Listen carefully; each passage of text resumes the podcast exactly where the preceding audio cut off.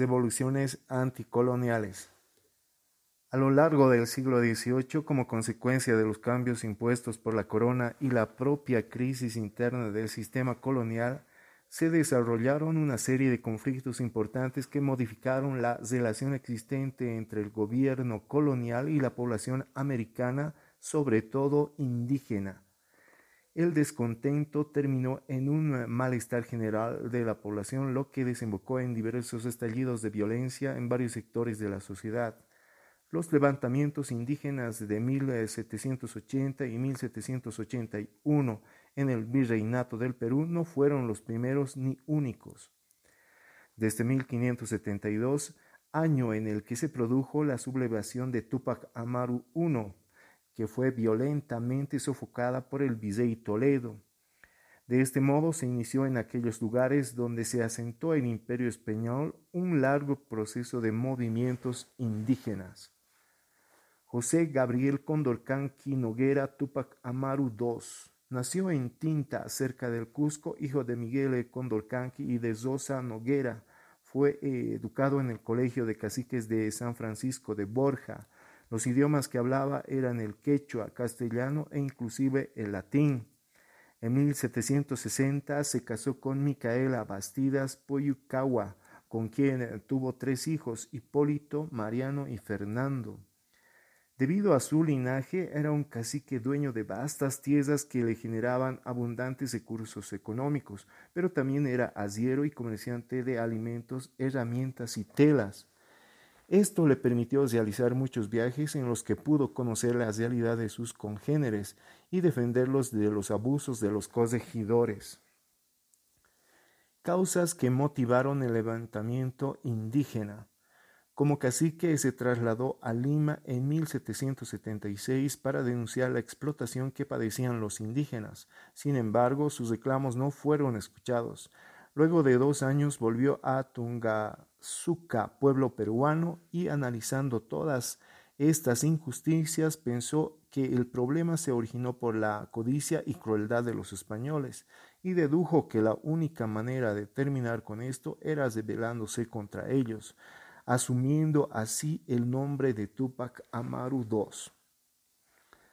La rebelión indígena se inició en 1780 con el arresto y ejecución del corregidor Antonio de Arriaga por indígenas comandados por Tupac Amaru II, quien lo condenó a morir en la horca. Acaecido este suceso, organizó a criollos, mestizos, curacas e indígenas para que se unan a la rebelión usando el idioma quechua en todas sus proclamas.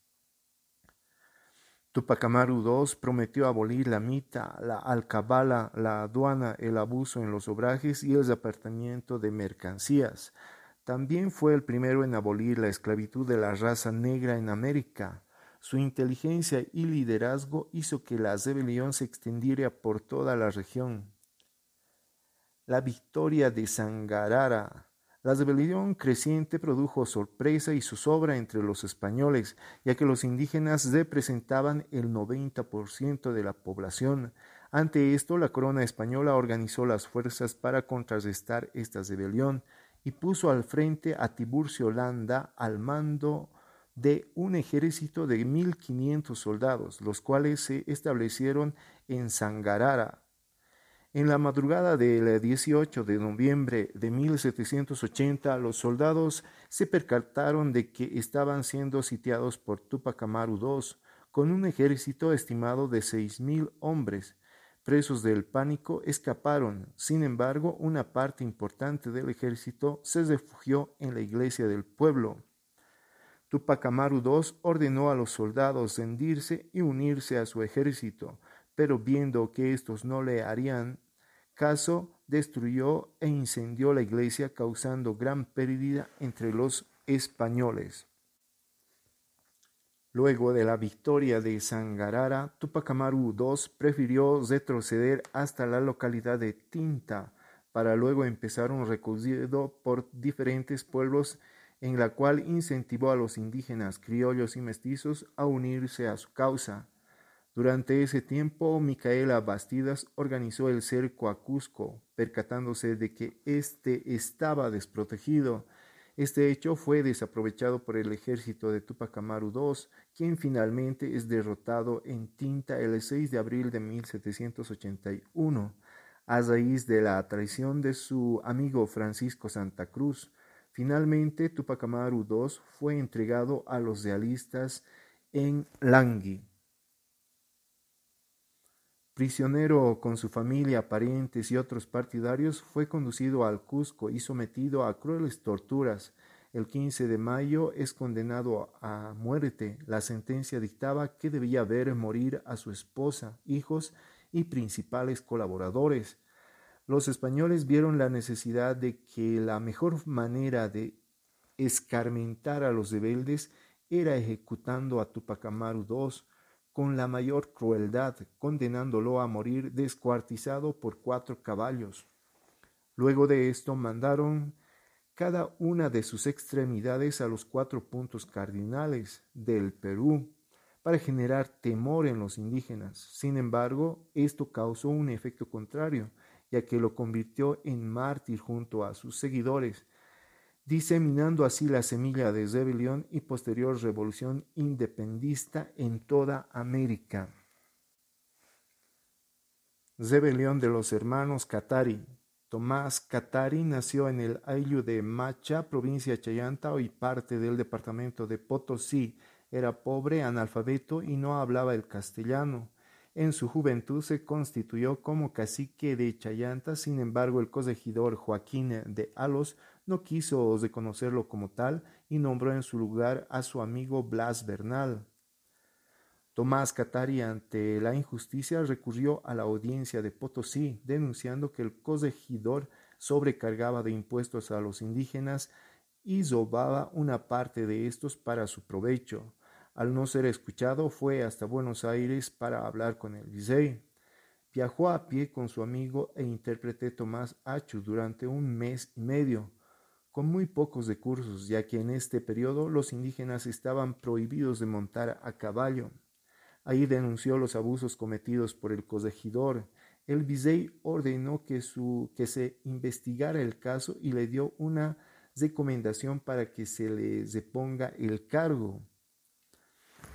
El 24 de agosto de 1780, cuando Alos llegó a Pocuata para llevarse a los indios que debía destinar para la mita de Potosí, se presentó Tomás Achu para pedirle la libertad de Catari, quien había sido arrestado. Debido a esto, Alos lo mata de un balazo y la gente furiosa rodea al corregidor para apresarlo.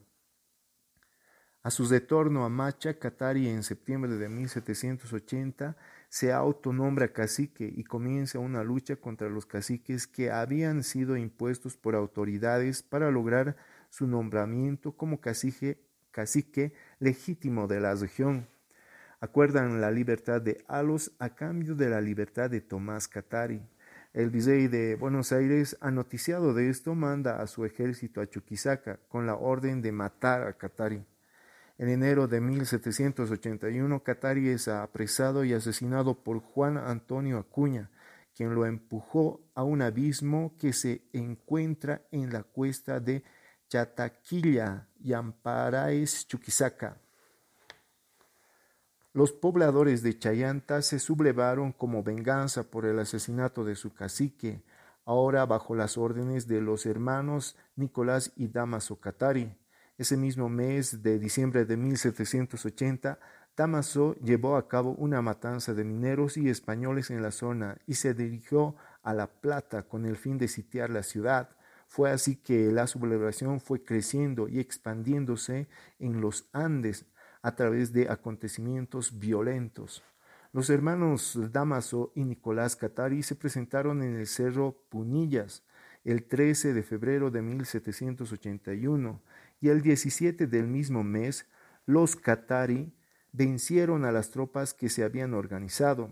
Así también despojaron a los chuquisaqueños de toda injerencia militar, dejando su defensa en manos del delegado del Visey Bertiz, Ignacio Flores.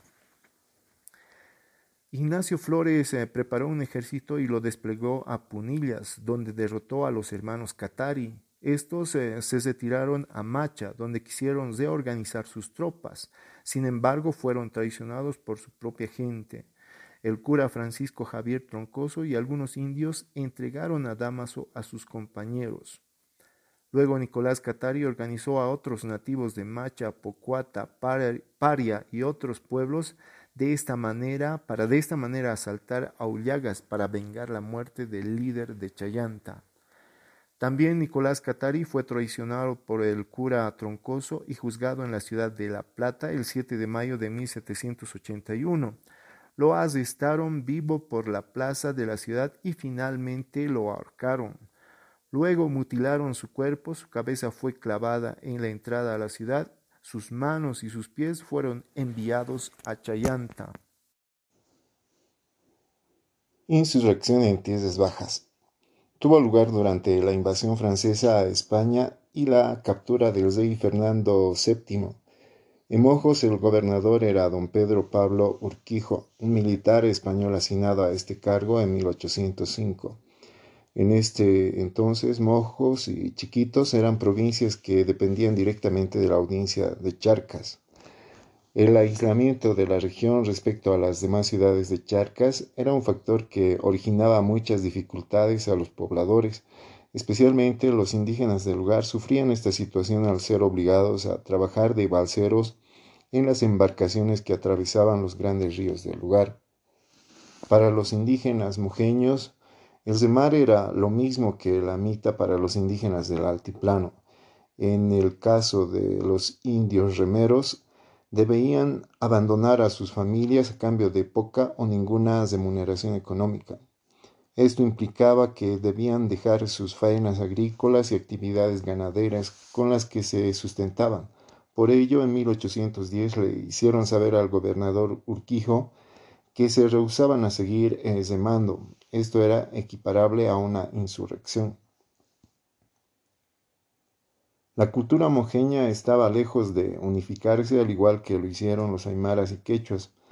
En Mojos existían naciones indígenas que debido a su distanciamiento y diferencias étnicas, lingüísticas, eran rivales.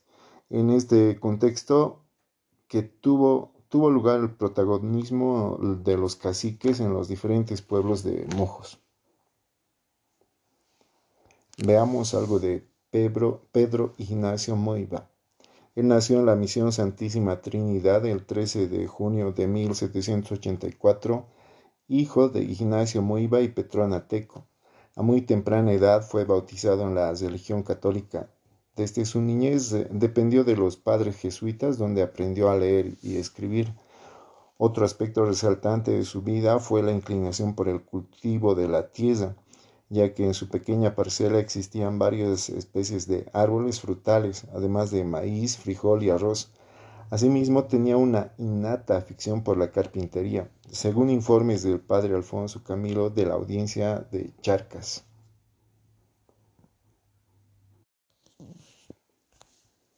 Veamos algo de Gregorio González. Era el mentor y fiel aliado de Muiva. La historia revela que González era un hombre prudente y conciliador, pues trató de buscar las diferencias entre mojeños y canichanas. Gregorio González también aparece como el orientador e ideólogo de toda la gesta mojeña. González fue un cacique indígena que junto a otros líderes de su época se enfrentó a sus opresores españoles para liberar a su pueblo de la esclavitud y la humillación en la llamada revolución mojeña. Además, Gregorio González se rebeló contra el dominio español. Asimismo, este era un hombre entendido en política y negocios públicos, y especialmente preocupado por el bienestar de su pueblo. La reciprocidad con Maraza, cacique de otra comunidad al servicio de España, demostró siempre su intención para evitar las confrontaciones entre mojeños la sublevación del 9 de octubre de 1809. Por las condiciones en que eran obligados a trabajar, los indígenas mojeños se rehusaron a tripular las embarcaciones ordenadas por Urquijo. Este pidió el apoyo de los canichanas y su cacique Juan Maraza, quien Fue leal a la corona, es decir, que era leal a los españoles. Juntos se trasladaron a Trinidad decididos a imponer su autoridad y hacer cumplir sus órdenes. Ante esta situación se inició un alboroto callejero. Urquijo se dirigió a la multitud enardecida, tratando de exhortarlos, valiéndose de amenazas, llamando a todos a la obediencia de Dios, a la obediencia de la religión y a la obediencia del rey. El pueblo, al oír esto, exclamó, Mentira, no hay Zey. Ese Zey no existe. La insurrección se prolongó toda la noche. Al día siguiente llegó Pedro Ignacio Moiva exigiendo la presencia de Urquijo para ahorcarlo. En este caso, los mujeños ya tenían en su poder al pueblo. En vista de que el gobernador no pudo controlar a los rebeldes, los curas lo llevaron a la iglesia para protegerlo. El día 12 por la mañana, Juan Maraza y Tomás Noé, caciques leales a Urquijo, rodearon el pueblo y desde su escondite en el templo les ordenó no iniciar batalla con sus pares. Después el gobernador logró huir en secreto.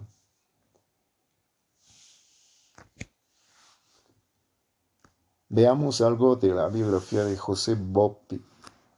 Los rebeldes, por su parte, convocaron a los eh, loretanos encabezados por el cacique José Boppi, quien pronto apareció con doscientos hombres armados unos a caballo, otros a pie. Urquijo no perdió la esperanza de destruir o al menos debilitar la alianza trinitaria y loretena. Para contrarrestar esta rebelión se confabularon planes para contener y detener a Muiva y a Bopi pensando que podía capturarlo en Loreto. La primera acción fue capturar a Bopi, enviando tropas que navegaron por el río Mamoré. Con el fin de no despertar sospechas, se debía adelantar una canoa para someter a los centinelas del campamento. Bopi fue capturado junto a otros seguidores el 12 de enero de 1811. Existen documentos que presumen que todos ellos fueron ejecutados.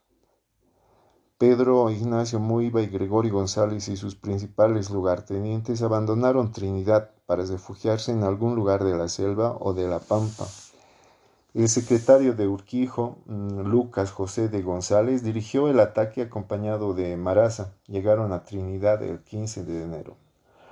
Los agresores se desplegaron por todas las entradas del pueblo y gritando el nombre de Viva el Rey, nuestro Señor Fernando VII, viva la religión cristiana, entraron e iniciaron la cruel matanza. Los informes del gobernador no contenían datos precisos sobre la fecha y el lugar exacto donde capturaron a Muiva, pero uno de los informes dice que únicamente expresa que un día de esos Muiva apareció en Trinidad y allí fue apelado por sus uh, propios paisanos y fue matado hasta la muerte.